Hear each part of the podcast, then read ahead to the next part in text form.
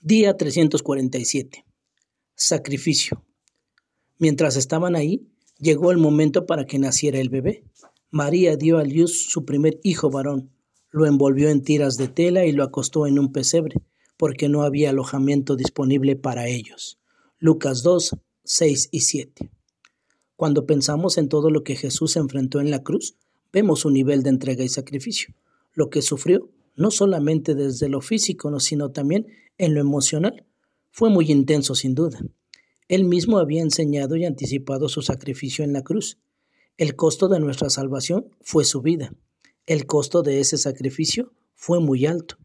Lo que a veces perdemos de vista es que el sacrificio de Jesús inició mucho antes que en la cruz del Calvario. Si prestamos atención al texto que corresponde a este día, vemos que Jesús tuvo que sacrificar su lugar, su posición, el trono, para encarnarse en ese pequeño bebé, en el pesebre. Fue un sacrificio de inicio en esa decisión que Dios de enviar a su Hijo y que tiene su punto clímax en la crucifixión. Ese sacrificio le valió la gran victoria que obtuvo. Dios lo exaltó, le dio un nombre sobre todo nombre.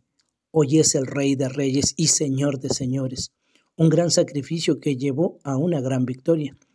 En nosotros sucede que muchas veces queremos grandes resultados, pero sin sacrificar nada de lo que tenemos, poseemos o somos.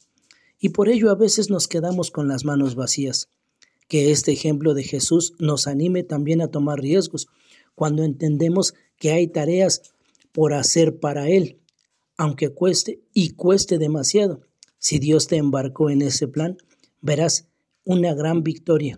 La historia de Jesús es testimonio y garantía de ello. Que el Señor te bendiga y que tengas un excelente día.